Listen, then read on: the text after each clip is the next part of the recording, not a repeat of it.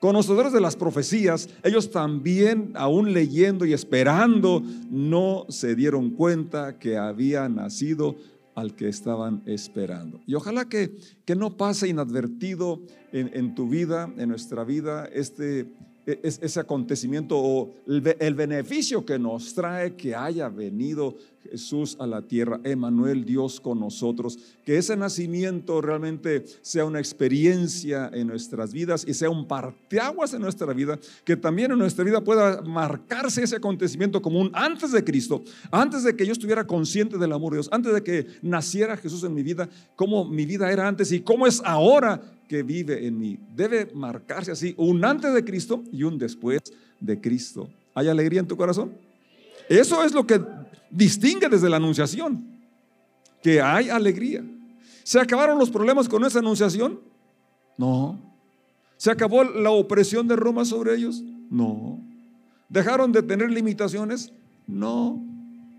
Entonces tú también, en medio de las dificultades, problemas, limitaciones que tengas, puedes, podemos tener gran alegría. No solamente alegría, sino gran alegría. Es una promesa para toda la gente. Y qué bueno que soy gente. Así es. Entonces la promesa es para todas las personas. Quiero regresar al capítulo 1 de, de Lucas, donde viene la anunciación del nacimiento de Juan a, Zacarías y una vez que nace Juan, eh, Zacarías habla y, parece que es la última profecía porque es habla antes del nacimiento de Cristo. Juan el Bautista nace unos seis meses antes del, del Señor y cuando es presentado, cuando Zacarías ora, dice el verso 67, entonces Zacarías, su padre, padre de Juan, se llenó del Espíritu Santo y dio la siguiente profecía, verso 68. Alaben al Señor, el Dios de Israel, porque ha visitado y redimido a su pueblo. Nos envió un poderoso Salvador. Repítelo conmigo, nos envió un poderoso Salvador del linaje real de su siervo David, como lo prometió. Esto es muy interesante que veas las promesas de Dios se cumplen puntualmente, no en nuestro tiempo, pero sí en los tiempos de Dios. Pablo hablando del nacimiento de Jesús dice, en el cumplimiento del tiempo Dios envió a su hijo nacido de mujer. Entonces, en el, como lo prometió Dios, llegó el momento y se cumplió la promesa mediante sus santos profetas hace mucho tiempo, 71. Ahora, con el nacimiento del Salvador, ¿qué sucederá? seremos rescatados de nuestros enemigos y de todos los que nos odian. Verso 72. Él ha sido misericordioso con nuestros antepasados al recordar su pacto sagrado. El pacto que prometió mediante un juramento a nuestro antepasado Abraham. Verso 74. Hemos sido rescatados de nuestros enemigos para poder servir a Dios sin temor. Esto, esto, esto es el Evangelio. El perfecto amor echa fuera el temor. ¿Y para qué es que nos libera? Lo primero que, quita cuando te sientes amado, aceptado, cuando te sientes valorado. Fíjate nada más el cómo te valora Dios, cómo me valora Dios a cada uno de nosotros que envió a su Hijo unigénito para que todo aquel que en Él cree no se pierda, mas tenga vida eterna. Ese es la forma como Dios nos valora y no lo mandó decir, sino que Él precisamente vino aquí a tomar nuestro lugar.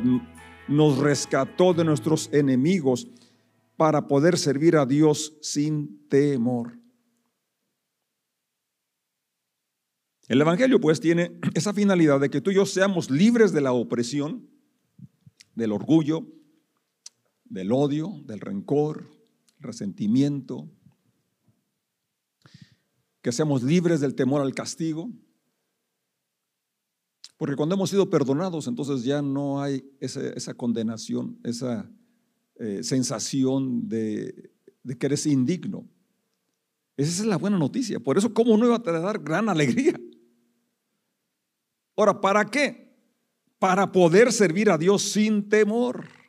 Porque ahora lo que nos motiva a amarle y servirle, guardar sus mandamientos, no es el temor al castigo, sino lo que nos motiva es el amor de sentirnos amados, aceptados, porque Él da el querer como el hacer. la ley marcaba bien todo lo que el hombre tenía que hacer, pero no le, no le habilitaba, no le facultaba para, para lograrlo. Eso es la gran diferencia en el Evangelio, es que el Señor nos da el querer como el hacer por su buena voluntad.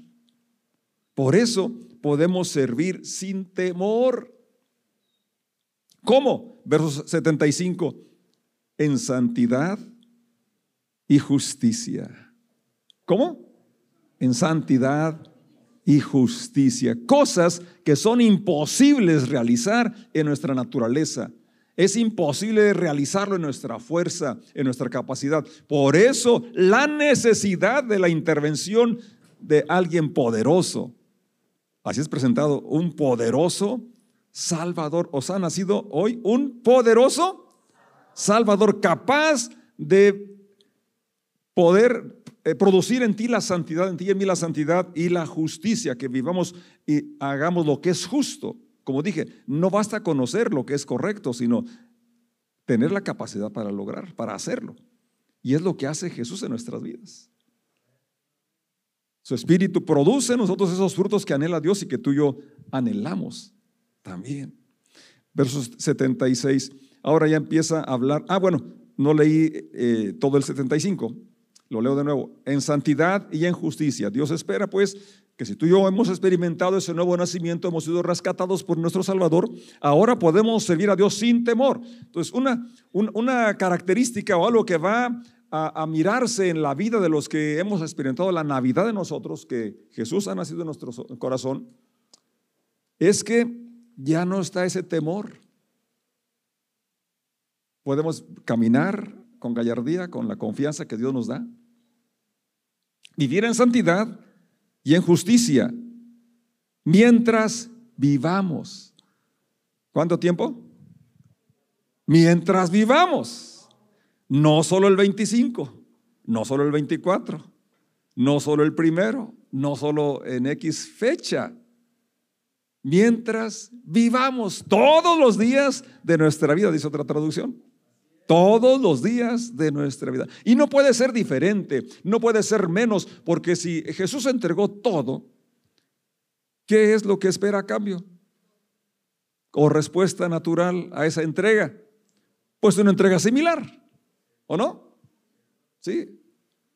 Nuestro todo le pertenece a Él mientras vivamos y, la verdad, eh, por mucho que vivamos, nos quedamos cortos en tener el espacio suficiente para agradecerle lo mucho que Él ha hecho por nosotros, el gran amor, su, su, gran bondad que tiene. Realmente eh, la vida, por muy extensa que sea, no sería suficiente para agradecerle lo bastante, lo suficiente por lo mucho que nos ha amado. Sigue leyendo, sigue profetizando Zacarías y ahora se refiere a Juan, a su hijo que tiene ahí en los brazos. Y tú, mi pequeño hijo, serás llamado profeta del Altísimo, porque prepararás el camino al Señor. Dirás a su pueblo cómo encontrar la salvación mediante el perdón de sus pecados. Redentor, que redime, que paga el rescate, ya pagó el rescate para liberarnos de lo que más aflige al hombre, que es el pecado, lo cual trae sentido de culpabilidad, de condenación, temor. ¿Y cómo obtienes, cómo que, es, que ese gran, eh, ese poder salvador se efectúa o es eh, accesible a ti y a mí cuando reconocemos que la hemos regado, que hemos pecado, que hemos fallado? Cuando reconocemos y nos arrepentimos, entonces viene, o sea, la gracia de Dios nos cubre, ¿verdad? Y entonces tenemos el perdón de pecados. ¿Y cómo no va a haber alegría cuando se quita la, carga de condenación, de culpabilidad, de, de, incertidumbre, de temor.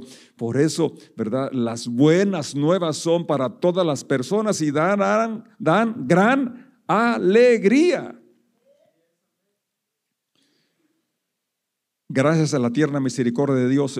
Eso viene gracias a la misericordia de Dios. La luz matinal del cielo está a punto de brillar entre nosotros. Está profetizando, aún no sucedía. ¿Qué va a traer esa luz? Para dar luz a los que están en oscuridad y en sombras de muerte, para guiarnos al camino de la paz. Si algo necesitamos hoy es la paz, la paz de Cristo. No como una frase, no como un saludo, sino como algo que experimentas en tu vida. Y no solamente que la experimentas, sino que la compartes, que la das, que eres pacificador, que, que en el donde quiera que estás, tú ahí promueves la paz de Cristo, la paz del Señor. Regresando ahora sí al capítulo 2 de Lucas o avanzando, ¿verdad? En la lectura inicial, dice en el verso 6, ya el, capítulo 2, verso 1 nos habla los acontecimientos que suceden en el imperio romano, como son convocados todos al censo, ¿verdad? Y van a, la, tierra eh, de que corresponde cada familia. Ellos viajan a, Belén, donde, de donde era José. Dice el verso 6, mientras estaban ahí, llegó el momento para que naciera el bebé. María dio a luz su primer hijo varón, lo envolvió en tiras de tela y lo acostó en un pesebre porque no había alojamiento disponible para ellos. Dije hace un momento que aún personas que esperaban el nacimiento del Mesías, conociendo las profecías y las escrituras, no lo reconocieron, no se dieron cuenta que había sucedido. Que no nos suceda a nosotros también, los tiempos que vivimos y que podemos oír el Evangelio, incluso congregarnos, incluso leer, y no darnos cuenta de toda la riqueza que tenemos en Cristo Jesús de toda la libertad que tenemos en Dios, de toda la, bendición, de todo el amor que Dios quiere derramar sobre nosotros, que, que, nos podemos perder el momento como se lo perdieron las personas de, su, de la época del nacimiento de Jesús. Y aquí está claro, no hallaron lugar en el mesón, no hubo un hogar que les dijera, hey, vengan aquí. Si hubieran sabido que era el Mesías, ¿cuántos hogares se hubieran abierto? Todos hubieran querido que naciera en su casa, ¿no es cierto? Todos hubieran dicho, hey, José, ya no avances, aquí quédate, aquí tengo un lugar que va a ser cómodo, agradable. O de los que estaban ya en el mesón o allí en el lugar de alojamiento, hubieran dejado su, su recámara, ¿no? Con gusto, si supieran quién era el que iban a hacer. ¿Cuántos detalles hace Dios por ti y por mí y no nos damos cuenta? ¿Cuántas oportunidades tenemos de servir a Dios y no lo hacemos porque lo ignoramos. No vemos que es una oportunidad que Dios nos brinda para mostrar su amor. El Señor Jesús contó que Él va a separar al final, como el pastor separa las ovejas de los cabritos. Y a los de la derecha dirán, vengan, bienaventurados de mi Padre, al reino que he preparado para ustedes desde antes de la fundación del mundo, porque tuve hambre y me dieron de comer. Tuve sed, me dieron de beber. Fui huésped, me dieron hospedaje. Estuve preso, me visitaste. Estuve enfermo, fuiste a mí a verme. Pero ¿cuándo, Señor? ¿Cuándo te miramos y te dimos todo lo que dices? Cuando lo hicieron a uno de esos pequeñitos, mis hermanos, a mí lo hiciste. Entonces, cada día tú y yo tenemos oportunidad de servir a Dios. Porque ves, tenemos la falsa impresión, idea de que servir a Dios es estar aquí tras del púlpito, o estar cantando, o estar en un aparato. Y es, es servir a Dios, obviamente, que sí. Pero no se reduce a eso. Pensamos que servir a Dios es ir de misionero. Y sí es, pero no se reduce a eso. Con esa historia que cuenta el Señor, está claro que todos los días tenemos ante nosotros gente necesitada a la cual podemos darle la buena noticia dando una acción de servicio. Y que no nos suceda como en el momento de su nacimiento, que no hubo lugar para él, no había alojamiento para él, no había nadie que le prestara su cama, le prestara su recámara, porque no supieron el tiempo de la visitación, no pudieron distinguir que era la llegada del Mesías del Señor. Entonces yo quisiera invitarlos que esté claro y fresco en nosotros si ha acontecido que hemos experimentado ese nuevo nacimiento, esa experiencia real en nuestra vida, entonces, a pesar de las enfermedades y problemas que tienes, que tenemos, porque yo también tengo, debe debemos sobreponernos a eso y que se vea la alegría. ¿Alguien tiene una sonrisa colgate? Miren cómo cambia su rostro, qué diferente se ve una persona con una sonrisa. Bueno, pues dice aquí el ángel que las buenas noticias traerían gran alegría. Bueno, ya si no es gran alegría, siquiera poquita alegría, hombre.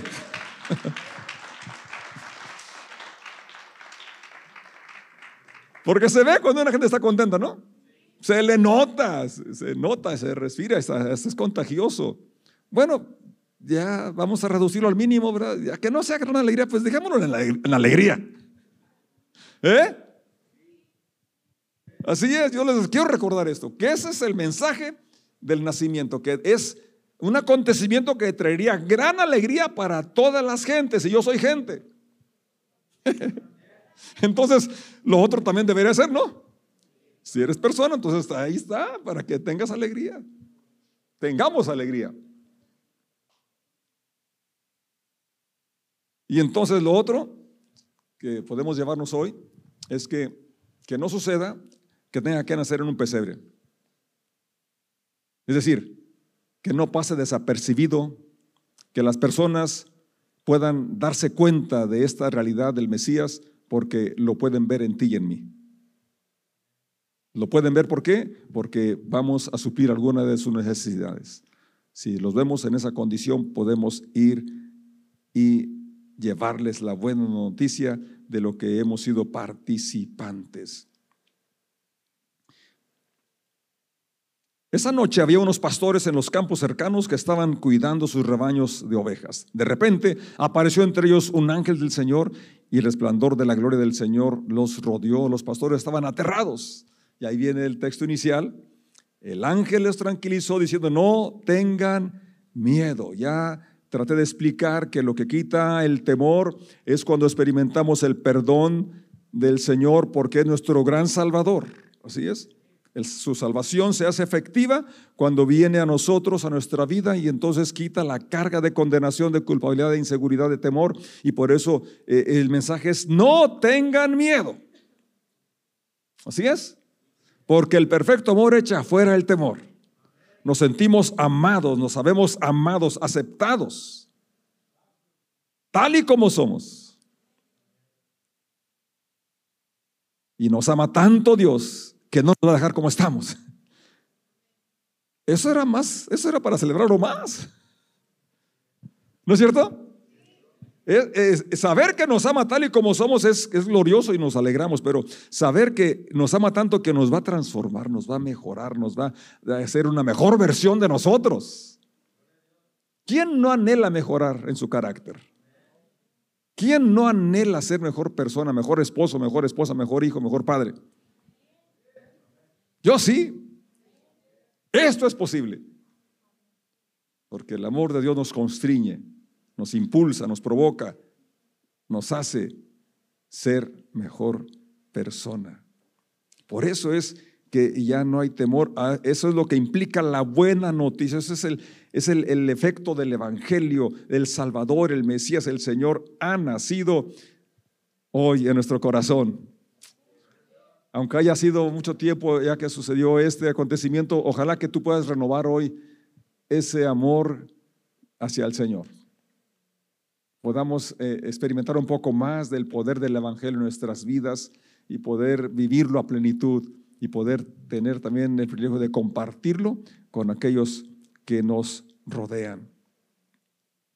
Luego dice cómo iban a, encontrarlo, una señal que lo encontré en el, envuelto en, en tiras de tela o en pañales y acostado en un pesebre. De pronto se reunió a ese ángel una inmensa multitud los ejércitos celestiales que alababan a Dios y decían, gloria a Dios en el cielo más alto y paz en la tierra para aquellos en quienes Dios se complace. Qué coro tan impresionante, ¿verdad? Qué, qué cosa tan maravillosa les tocó escuchar a los pastores, pero a Dios lo que le gusta es oír el la canción que tú entonas. Quizás eh, toques en, dos tonos como yo. yo. Canto en do sostenido y en rebuznando. Pero ¿qué importa? A Dios le gusta ese sonido porque es de un corazón agradecido. Ya voy mejorando, ya, ya no rebuzno tanto. Pero me llegaron a, callar, de veras, yo cantaba así. Dice, a ver, Chuy, no cantes porque nos sacas de tono. Me llegaron a decir pues, una vez, no cantes porque... Pero yo quería cantar y quiero cantar. Y, yo creo, y es la, alabanza que Dios le, le, gusta más, es la que tú puedes ofrecer cuando reconoces su majestad, reconoces su señorío en tu vida, cuando estás agradecido, ¿verdad? Entonces, eso, esa alabanza va a llegar hasta su presencia. Y cada vez que nos congregamos, nos gusta este tipo de alabanza, no, no tanto por otra cosa, sino porque creemos que es una ofrenda que, que presentamos, un olor agradable a Dios. O sea, que yo te invito a que cuando cantemos el tiempo de, de, cantar, cantes con alegría, cantes con entendimiento. Ahí está la letra, por si no te sabes las canciones. Dios bendiga a los que cantan que tienen buena memoria, se la saben. ¿Verdad? Pero tú y yo tenemos la bendición de que ahí pasan, proyectan la letra ¿verdad? Y, podamos alabar a Dios. Y no solamente cuando nos congregamos, sino donde quiera que vayas, tú puedes cantar al Señor. Y incluso podemos cantar nuestra propia canción.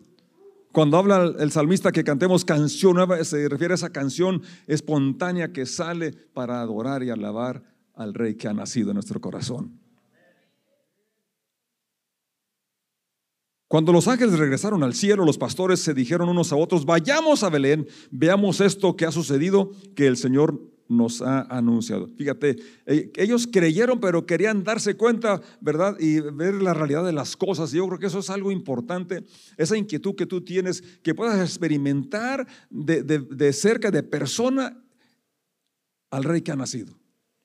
Que no te quedes con la celebración ni nos distraigamos con los regalos o con otras, eh, con los tamales o con los buñuelos o con otra cosa, sino que, que el Señor sea el eje central, la razón de nuestra vida, ¿verdad? Y que podamos tener una experiencia personal con Él. Que no nos vayamos con lo que escuchamos del pastor o de otra persona, sino que cada uno tengamos ese encuentro personal con Él, tengamos esa, inquietud que, sentimos, eh, eh, utilicémosla o dejémosla llevar para tener ese encuentro personal con el Señor. Fueron deprisa a la aldea y encontraron a María y a José, y allí estaba el niño acostado en el pesebre. Después de verlo, los pastores contaron a todos lo que había sucedido. ¿Qué hicieron los pastores con su experiencia? Contaron a todos. ¿A quién le has contado últimamente del, del Mesías, del Señor? ¿A quién le has contado tú de la razón de tu alegría, de tu esperanza? ¿Habrá alguien que necesite escuchar? Entonces los pastores nos dan la lección, ¿verdad? Vamos a contarles a las personas con las que convivimos de esta maravilla que ahora eh, ha, nacido el Señor y que es motivo de gran gozo, de gran alegría, porque tenemos fe, tenemos esperanza, porque ha quitado la carga de culpabilidad, de condenación, de temor. Ahora tenemos su presencia en nosotros. Verso 18, todos los que escucharon el relato de los pastores quedaron asombrados pero María guardaba todas estas cosas en el corazón y pensaba en ellas con frecuencia. Y aquí con eso cierro, lo que María hacía, tú y yo necesitamos hacer también. Guardar en nuestro corazón lo que el Señor dice, lo que el Señor hace, lo que el Señor es. Meditar en ellas con frecuencia. Eso nos va a ayudar a no caer en depresión, desaliento, desánimo, eh, al experimentar algún fracaso, alguna falla, al tener, no sé, situaciones que pudieran quitar la alegría, ¿verdad? Cuando meditamos en la grandeza de nuestro Señor, cuando guardamos en el corazón las buenas noticias, podemos sobreponernos y seguir adelante porque ahora el Señor ha nacido en nuestros corazones.